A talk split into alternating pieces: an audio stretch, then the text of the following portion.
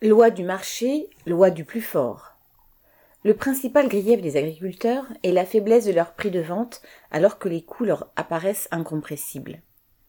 Depuis les profondes transformations des années 1960, la généralisation de la mécanisation, le remembrement, la spécialisation régionale des cultures, l'agriculture française est totalement intégrée dans le marché capitaliste, jusqu'à la plus petite exploitation. Or celui-ci est une jungle dans laquelle les plus forts imposent leurs lois. En amont, la fourniture des semences, des engrais et des pesticides est dominée par des groupes industriels comme Bayer, Cargill et quelques autres. Des constructeurs, John Deere, Fendt ou Massey Ferguson, vendent des tracteurs et des engins de plus en plus perfectionnés et coûteux. En aval, l'achat et la transformation des productions agricoles sont dominés par les, des industriels, Lactalis, Tereos, Danone ou Nestlé, ou des coopératives qui obéissent aux mêmes objectifs de rentabilité la Sodial qui commercialise les marques Yoplait et Entremont ou la Coperle dans la viande. Les produits finis sont commercialisés dans les rayons des géants de la distribution Auchan, Carrefour, Leclerc et les autres, dont les centrales d'achat sont en position de force face aux agriculteurs. À chaque étape de cette chaîne, les banques et d'abord le Crédit Agricole, deuxième banque du pays, prélèvent leurs dîmes. Les petits et moyens agriculteurs, ceux qui ne sont pas eux-mêmes des capitalistes de taille respectable, sont pris en étau entre ces mastodontes qui imposent leurs prix.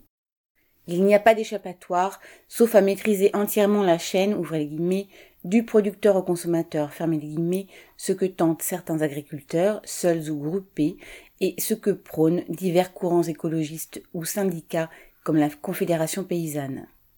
Néanmoins, cela ne peut que rester marginal dans une société massivement urbanisée et surtout dominée par l'économie capitaliste.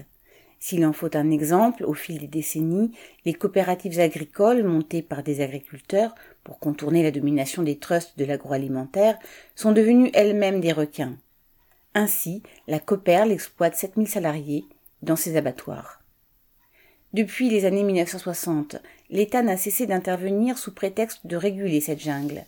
Cette intervention s'est faite dans le cadre de la politique agricole commune de l'Union européenne, la PAC, qui a pris des formes variées au fil du temps. Prix minimum garanti, constitution de stocks européens, quotas de production, politique de la jachère, point de suspension. Cette politique consiste en tout et pour tout à verser des subventions aux agriculteurs. Mais, quelle que soit la forme et la période, la grande masse des subventions est allée engraisser les plus gros pendant que les petits, les petits crevaient.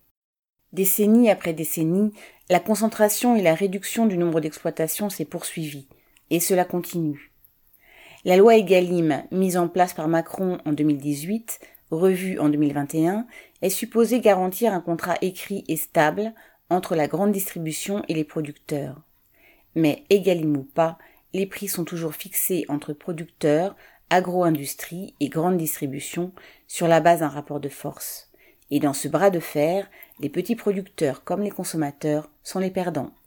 Danone et Leclerc les gagnants. Il n'y aura pas d'issue pour les agriculteurs comme pour les travailleurs sans s'en prendre à cette dictature du capital. Xavier Lachaud.